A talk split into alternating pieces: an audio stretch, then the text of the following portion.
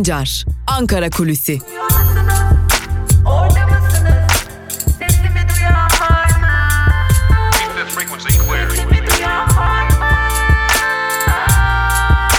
Özgürüz Radyo. Özgürüz Radyo. Özgürüz Radyo'dan ve Ankara Kulisi programımızdan günaydın sevgili dinleyiciler. Evet Özgürüz Radyo'da günün ilk programı Ankara Kulisi ve Ankara Kulisi ile birlikte bugün neleri konuşacağız? Ee, aslında dün de neleri konuştuk? Bunlara bakacağız.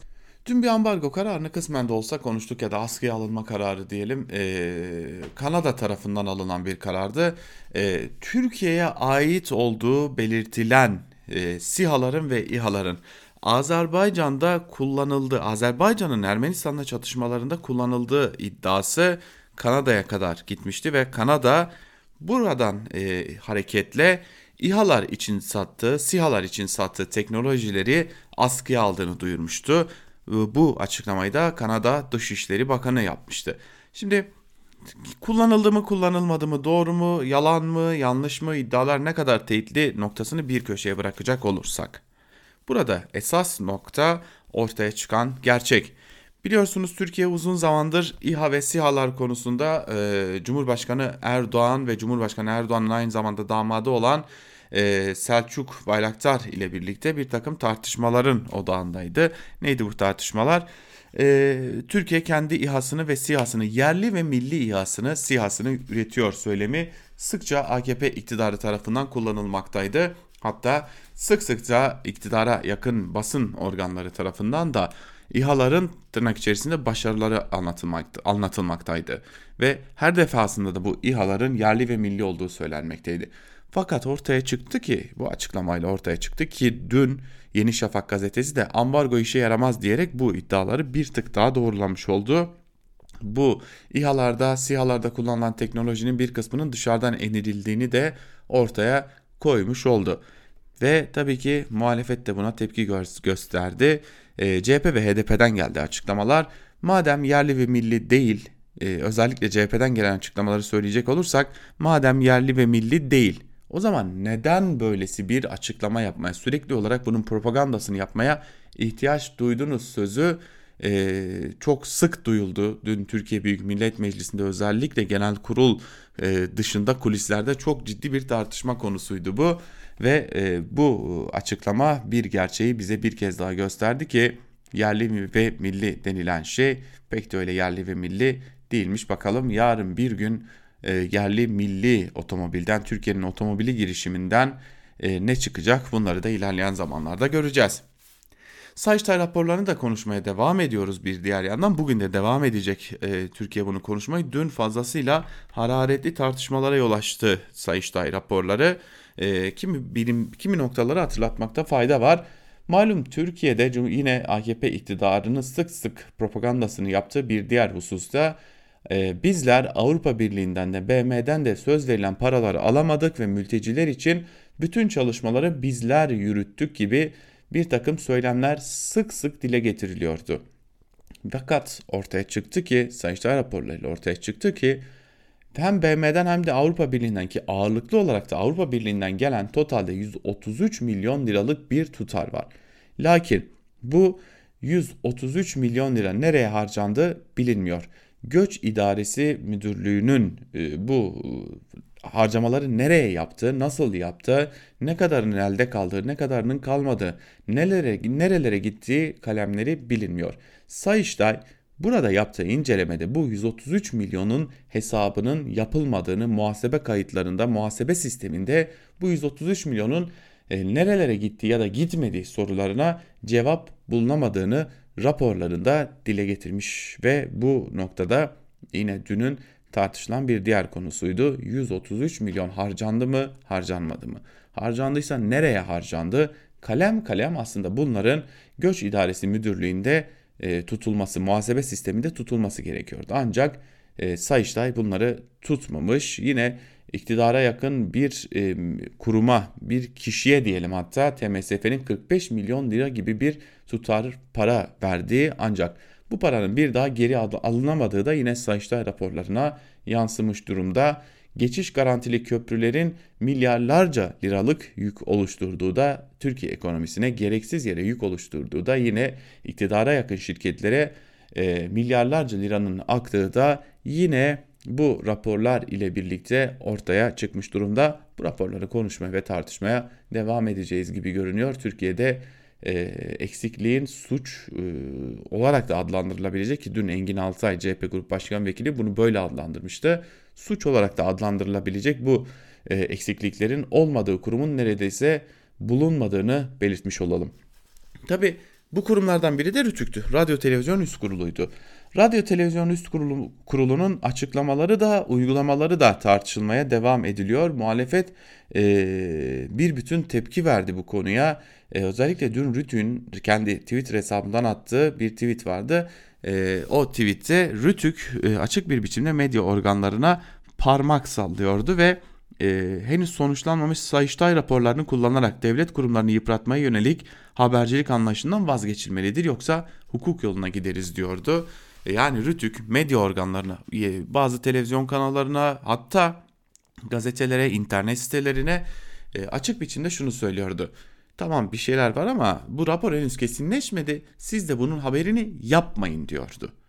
E tabi muhalefetten de tepki geldi buna. Rütük Başkanı'nın yaptığı, Rütük'ün yaptığı açıklamalar e, CHP tarafından hadsizlik, terbiyesizlik olarak nitelendirildi. Tepki büyüktü. Bu tepki Türkiye Büyük Millet Meclisi Genel Kurulu'na taşındı ve AKP dahi artık e, bu noktada bunu savunamayacak pozisyona gelmiş olacak ki varsa bir eksiklik gereğini diğer kurumlar yerine getirir demek zorunda kaldı. Getirilir mi getirilmez mi bunu bilmiyoruz ama Rütük'ün açıklamaları ve rutin tartışmalı noktalarda aldığı kararlar bugün gün içerisinde de yine genel kurulda da tartışılmaya devam edilecek Sayıştay raporu Türkiye'nin bir süre daha gündeminde kalmaya ve tartışılmaya devam edilecek gibi görünüyor. Her ne kadar AKP iktidarı ve iktidara yakın medya görmese de e, medya organlarının bir kısmı da bu raporları görmeye, bu raporları izleyicilerine, dinleyicilerine, okurlarına ulaştırmaya devam ediyor. Bizler de e, Özgürüz Radyo'da bu raporların çeşitli bölümlerini haber bültenimizde sizlerle paylaşacağız. Bunu da bildirmiş olalım. Tabi noktalarken de hatırlatalım. Rütük tüm bunları yaparken de e, bazı kanallara ceza kesti. Bu konuya dair de ayrıntılı bilgileri haber bültenimizde bulabileceğinizi de belirterek Ankara Kulisi'ni noktalamış olalım. Yarın yine aynı saatte Özgürüz Radyo'da Ankara Kulisi'nde görüşebilmek dileğiyle Özgürüz Radyo'dan ayrılmayın. Hoşçakalın.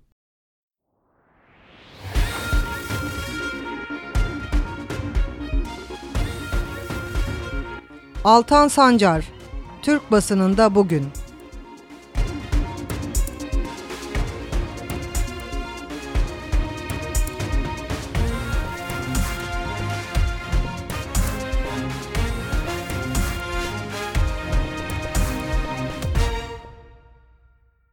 Özgürüz Radyo'dan ve Türkiye basınında bugün programımızdan merhaba sevgili dinleyiciler. Evet haftanın artık yavaş yavaş sonuna doğru yaklaşıyoruz ve haftanın sonuna doğru yaklaşırken de gazeteler bugün hangi manşetlerle çıktılar onlara bakacağız öncelikle.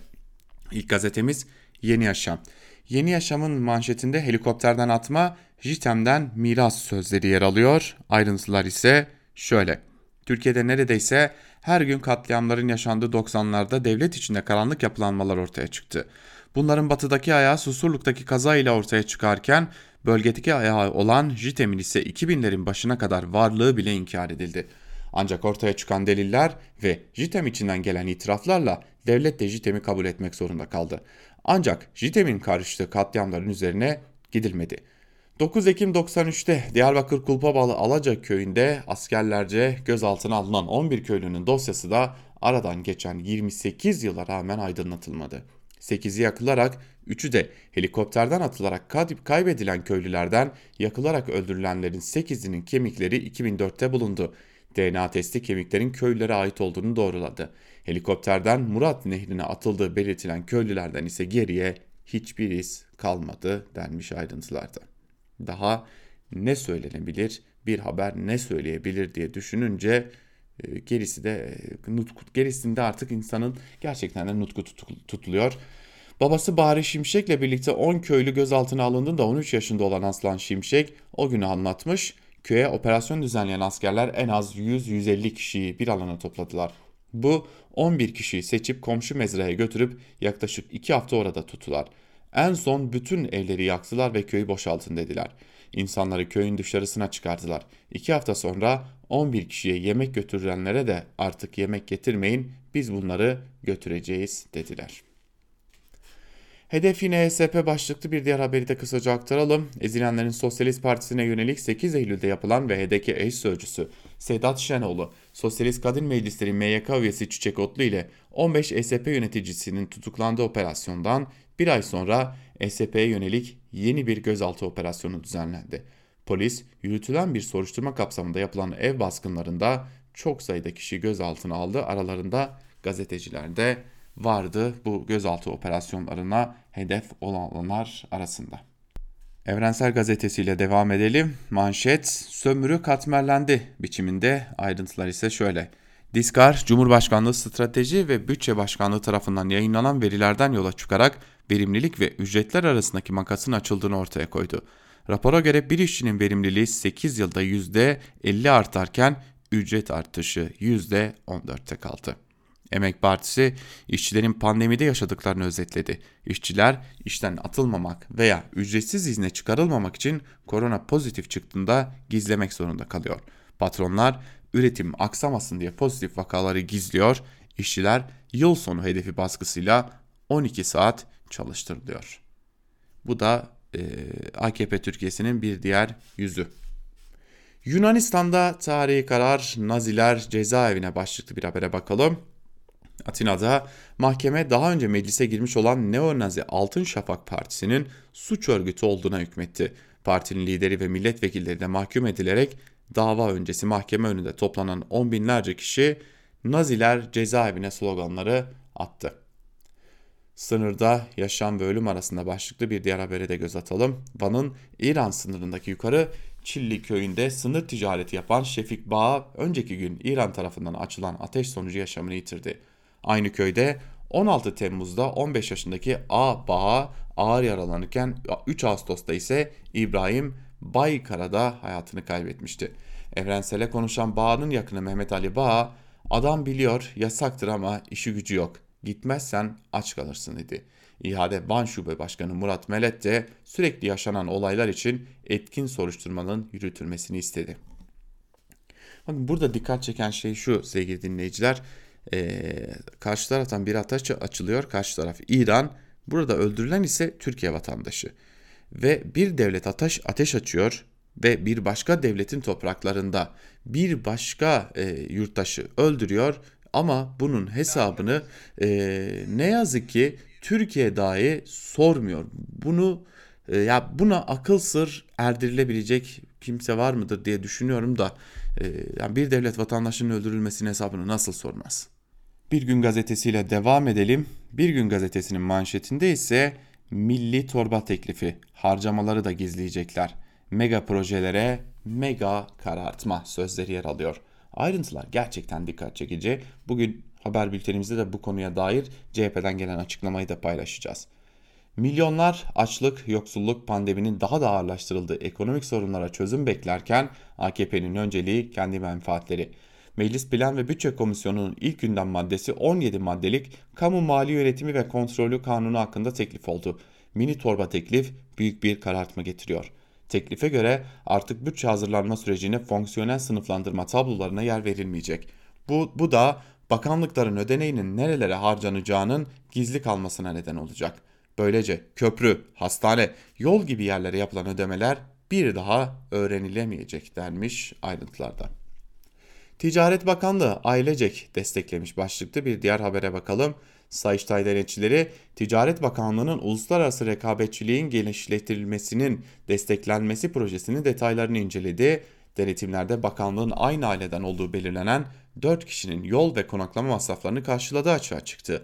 Ayrıca tasarım desteği kapsamında bir personele aylık 140 bin 595 lira maaş ödendiği kaydedildi. Denetçiler ödemenin personelden tahsil edilmesi gerektiğini belirtti. Sayıştay, Kültür ve Turizm Bakanlığı'nda da çok sayıda usulsüzlük tespit etti. Rapora göre personele hak etmediği halde birçok kez arazi tazminatı ödendi. Öğren yerinde kaymakam ve eşine eşlik edilmesi karşılığında da ödemeler yapıldığı kaydedildi. Yine Sayıştay, Enerji Piyasası Düzenleme Kurumu'nun elektrik ve doğalgaz dağıtım şirketlerine kestiği milyarlarca liralık cezayı, ta cezayı tahsil edemediğini belirledi. Ayrıca kamunun şirketlerin talebiyle yaptığı milyonlarca liralık trafolarında atıl kaldığı tespit edildi deniliyor ayrıntılarda.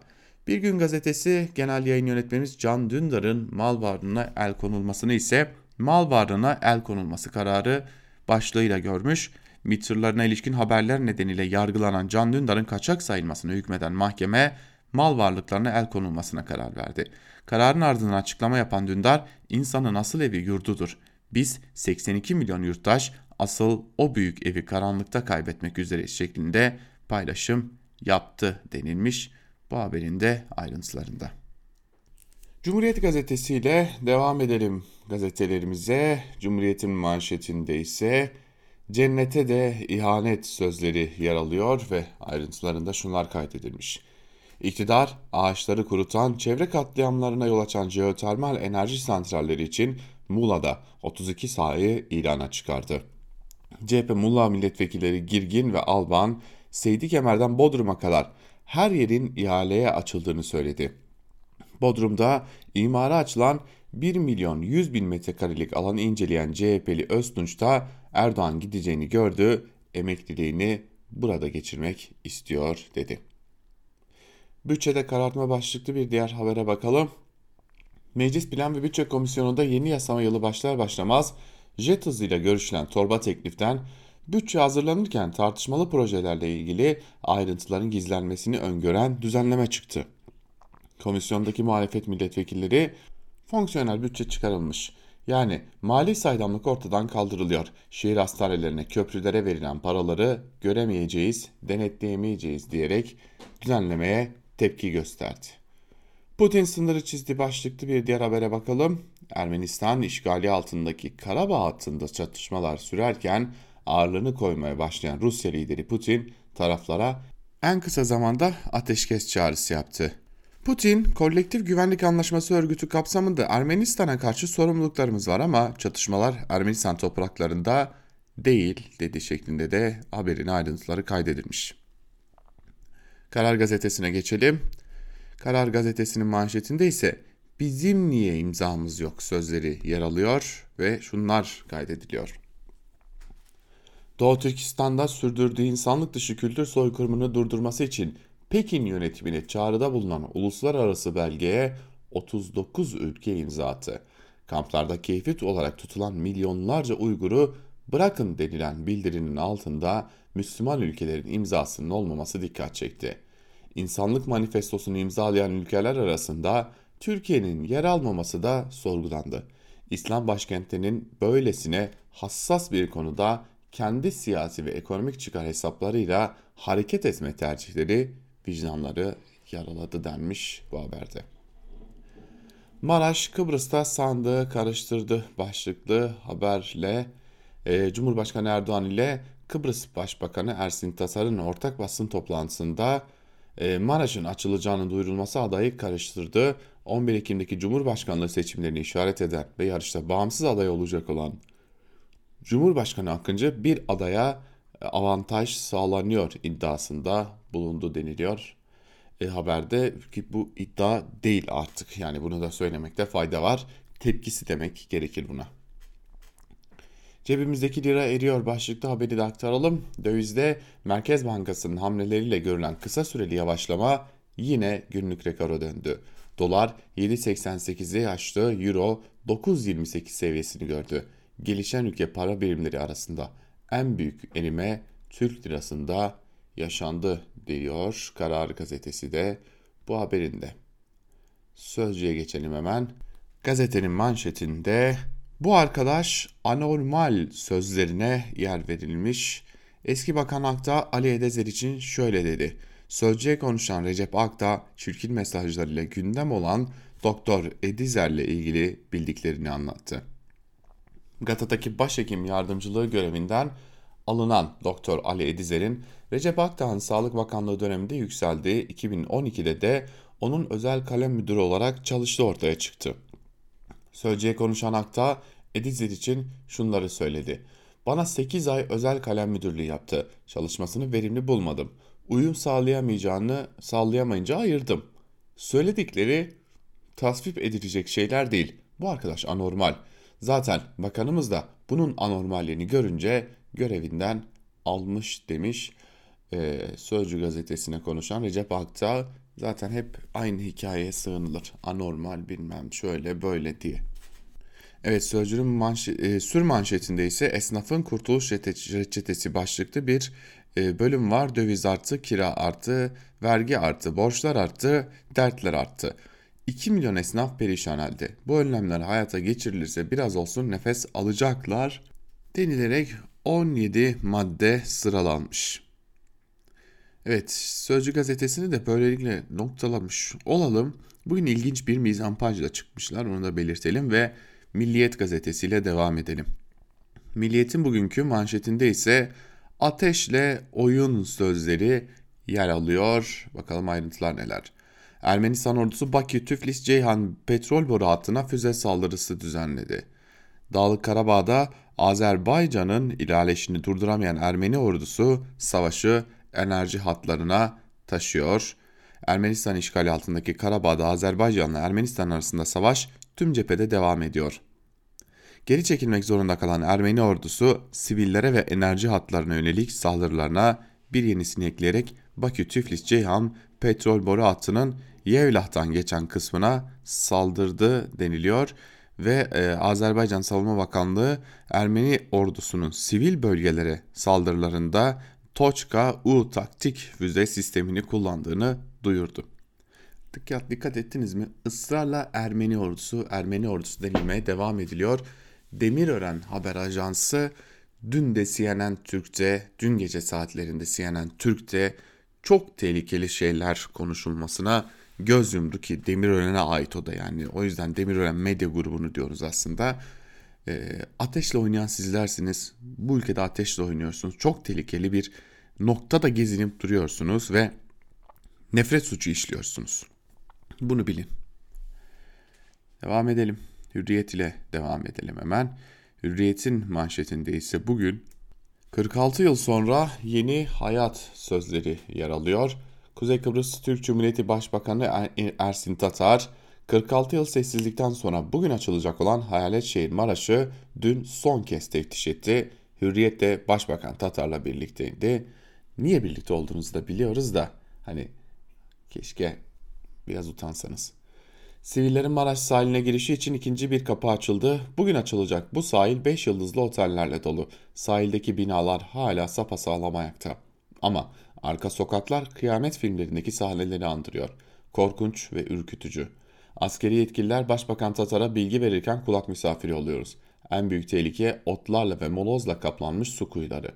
Başbakanla ıssızlıkta, ıssız sokaklarda dolaşırken solmuş tabelaları görüyoruz. Başbakan bu açılış ilk adım. Cumhurbaşkanlığı seçimlerinden sonra kentin tamamen açılması için çalışmalara hız vereceğiz. İşte Hürriyet niye orada? Hürriyet e, niye bu e, geziyi takip ediyor sorusu Maraş'ın açılması için atılan adımlar ve ardından işte e, Kıbrıs'ta diğer e, partilerden gelen tepkiler de son cümlede çok güzel özetlenmiş.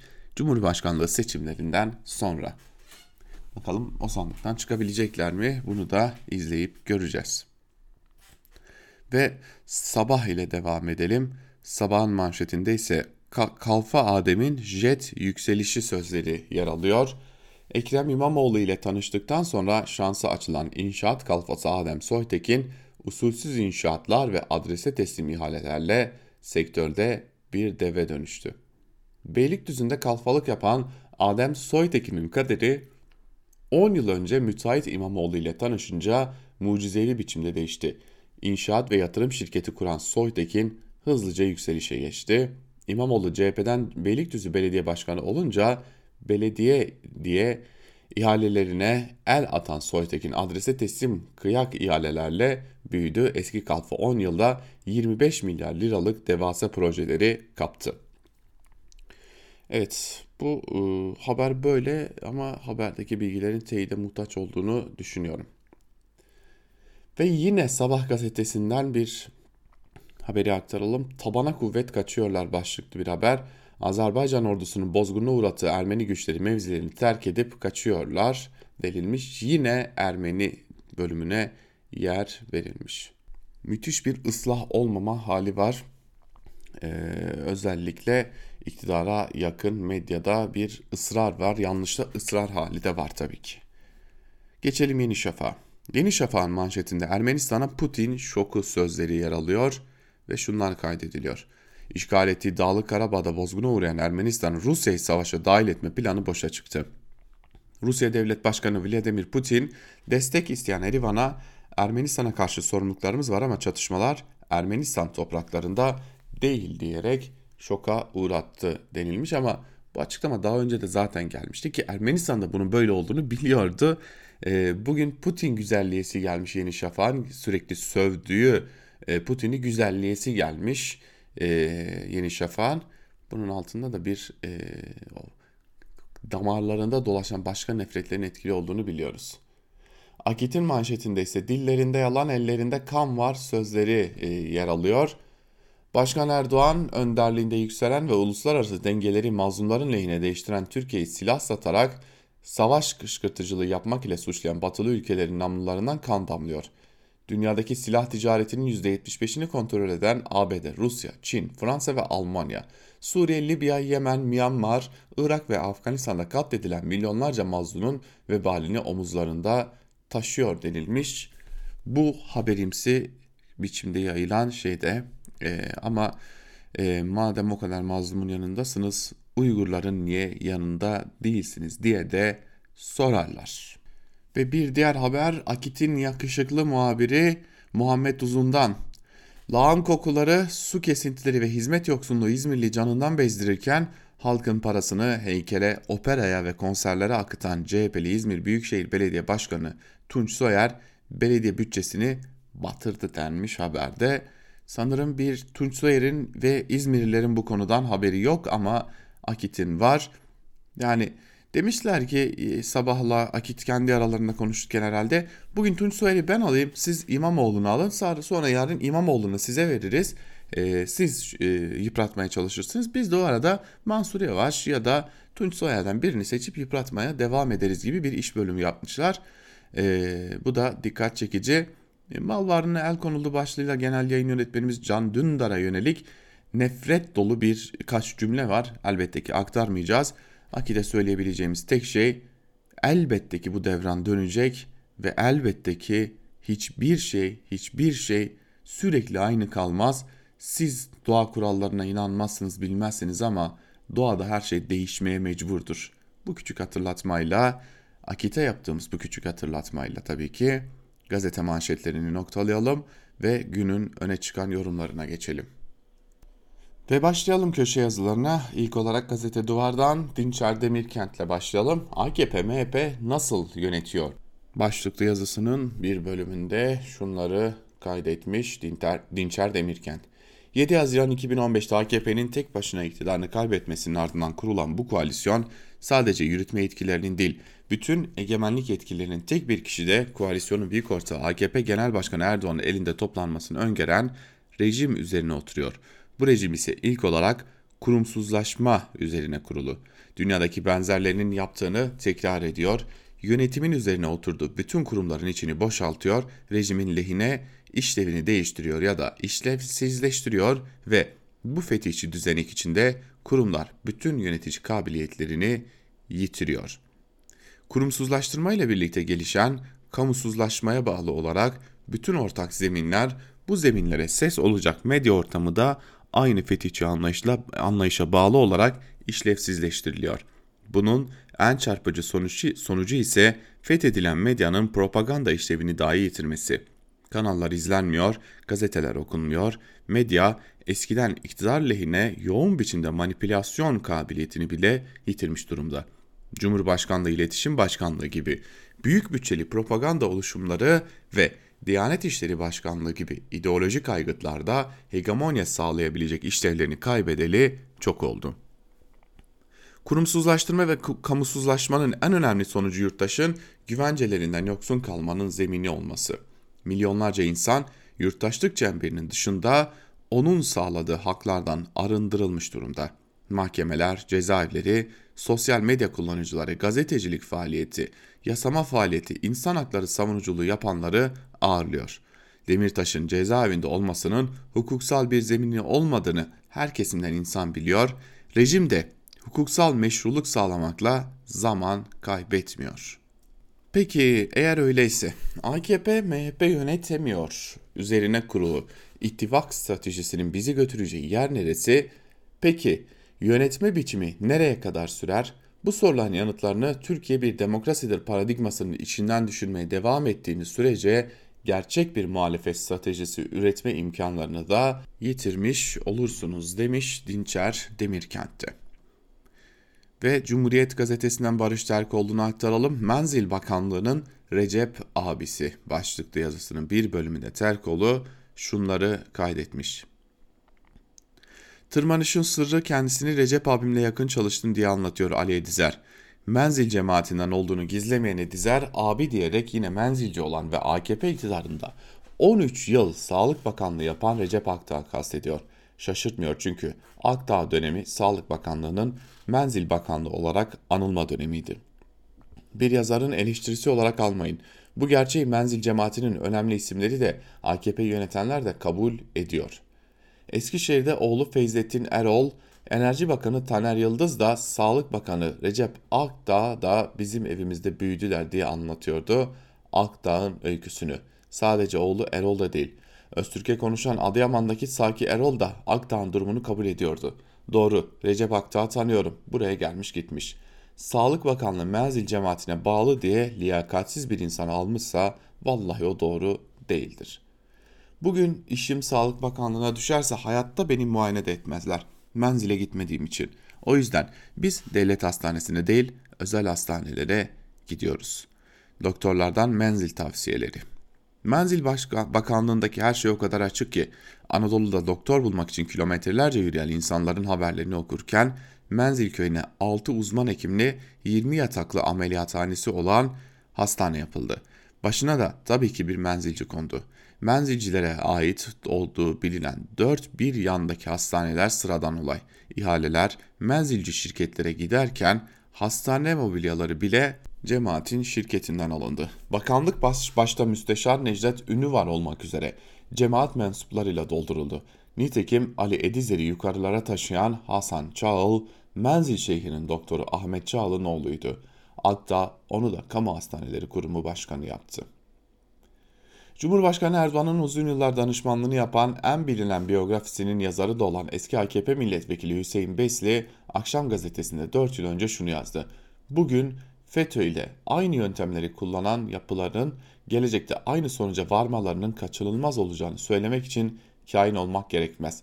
Dolayısıyla misal olarak ismini palazlandığı şehirden Adıyaman Menzil'den alan bir yapının özellikle bir bakanlığımızdan neredeyse bütün pozisyonları kendi mensuplarıyla doldurmasına dikkat çekmek isterim. Bana ne demeden. Hüseyin Besi de biliyordu ki bir zamanlar Akdağ'ın yerine bakanlık koltuğuna oturan Mehmet Mezinoğlu AKP'li olduğu halde menzilci olmadığı için birçok adımı atamaz hale gelmişti. Unutulmasın Ali Edizler'in yönettiği Gata Sağlık Bilimleri Üniversitesi'ne bağlı. Söz konusu üniversitenin başında ise hali hazırda Profesör Cevdet Erdöl var. Bilmeyenler için söyleyeyim Erdöl Cumhurbaşkanı Erdoğan'ın özel doktoru ve aynı zamanda o da Akşam Gazetesi yazarı demiş Barış Terkoğlu. Hani Recep Akdağ diyordu ya o arkadaş anormal diye. İşte e, anormal olanın Ali Edizer değil içerisinde bulundukları ve bize dayattıkları bu sistem olduğunu bir kez daha görmüş oluyoruz. T24'ten Mehmet Yılmaz ile devam edelim. Mehmet Yılmaz siyasi ahlak, yalan ve eğitim bakanı başlıklı e, yazısının başlığını atmış ve e, bir bölümünde de şunları kaydetmiş.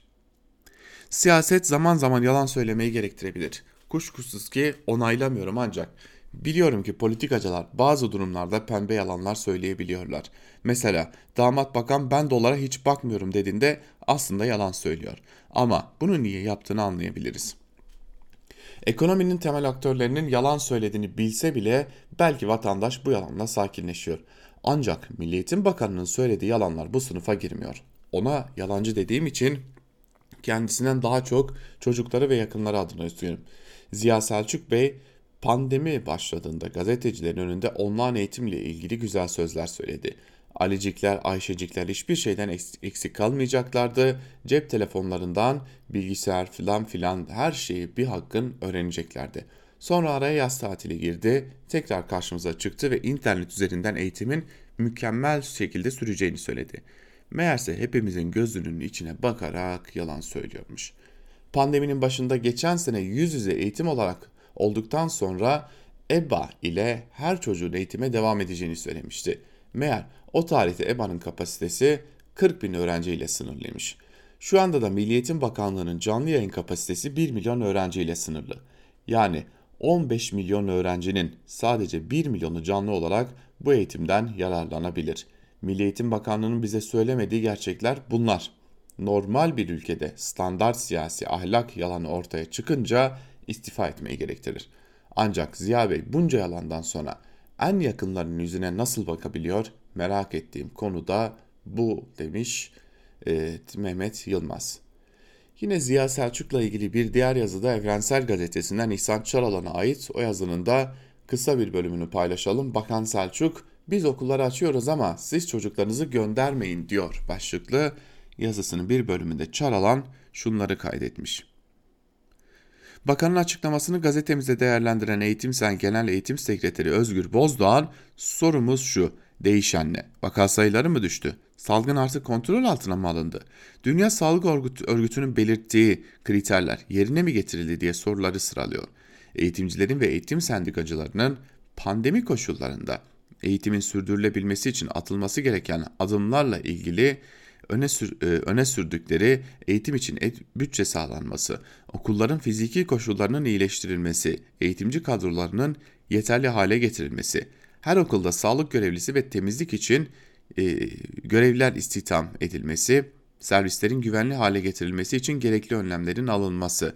Bütün bunların ötesinde Bakan Selçuk'un yüz yüze eğitimle ilgili sorunların aşıldığını iddia ederken sınıfların nasıl bölüneceği, bölünen sınıflarda eğitimcilerin derslere nasıl gireceği, online eğitim sorunlarının aşılması için hangi önlemlerin alındığı, 500 bin tabletin nasıl ve ne zaman dağıtılacağı gibi soruları yanıtlamayı belirsiz bir geleceğe havale etmesi veliler, öğrenciler ve eğitimciler için endişeleri daha da artırmıştır. Bakan Selçuk daha önce yaptığı açıklamada COVID-19 testi pozitif çıkanlar ve temasların klinik belirtileri yoksa okula devam edeceğini açıklamıştı. Salı günkü açıklamasında ise yüz yüze eğitime başlama konusunda veli rızası bizim için çok önemli. Bu aşamada da isteyen velilerimiz çocuklarını okula gönderecek, istemeyenlere esneklik tanınacaktır dedi. Yüz yüze eğitimle online eğitim bağlantısını da ortaya koydu. Pandeminin ikinci, üçüncü pikinden, dalgasından söz edildi. Maske, mesafe, temizlik önlemlerinin önemi üstüne bu kadar yoğun laflar edildi. Spekülasyonla gerçeğin birbirine karıştığı bir ortamda yaptığı iki açıklama arka arkaya ele alındığında Bakan Selçuk velilere şu çağrıyı yapmaktadır. Biz Covid-19 pozitif öğrencilerle olmayanları aynı servislerle getirip götüreceğiz. Aynı sınıflarda karışık olarak okutacağız. Siz de çocuğunuzu ister okula gönderirsiniz, ister göndermezsiniz. Karar sizin. Bu tutumun Türkçedeki karşılığı aklınız ve imkanınız varsa çocuğunuzu yüz yüze eğitim için okula göndermezsiniz demektir diye de e, yazmış İhsan Çaralan yazısının bir bölümünde. Hürriyet gazetesinden Sedat Ergen'in de yazısını aktarmış olalım. Türkiye'de günlük kaç Covid-19 vakası var? Gelin hesaplayalım demiş yazısının başlığında Ergin ve bir bölümünde de şunları kaydetmiş. Sağlık Bakanı bilgisayar ekranına girip yanıt ver, veriyor. Nisan ayında testlerden pozitif çıkma oranı %20 idi. Yani her 5 kişiye test yapılmışsa biri pozitif çıkıyordu. Bu oran şimdi %10'a düştü. Doktor Koca ekliyor. Ama illere göre farklılık gösterebiliyor. Örneğin Ankara'da geçen hafta vaka sayısı Türkiye genelinin %24'ünü aştı. Bu hafta ise %12 seviyesine düştü. İstanbul'daki oran ise Türkiye'deki vaka sayılarının %15'i seviyesinde. Sağlık Bakanlığı'nın geçen pazar günü yayınlanan bu açıklamasındaki kilit cümle testlerde pozitif çıkanların oranı %10'a düştü. Bu durumda bakanın verdiği orandan yola çıkarak Türkiye'deki pozitif vakaların sayısını günlük bazda tahmin edebilmek pekala mümkündür. Bunu bir örnekle çalışalım. Önceki akşam yani salı günü Sağlık Bakanlığı tarafından açıklanan günlük test sayısı 112.421'di. Eğer kocanın dediği gibi testlerin %10'unun pozitif çıktığını varsayarsak bu durumda önceki gün test yapılan vatandaşlarımızda muhtemelen 11 bin kadarının pozitif çıktığını yani virüse yakalanmış olduğu sonucuna varabiliriz. Dünya Sağlık Örgütü'nün klinik belirtilere bakılmaksızın laboratuvar testinin COVID-19 enfeksiyonunu doğruladığı kişi doğrulanmış COVID-19 vakasıdır şeklindeki tanımını esas alırsak yapacağımız objektif tespit Türkiye'de önceki gün Dünya Sağlık Örgütü tanımına uyan 11 bin yeni vaka çıktığıdır. Bu sayı kabul edelim ki neresinden bakarsak bakalım bir hayli yüksek bir eşiğe işaret ediyor.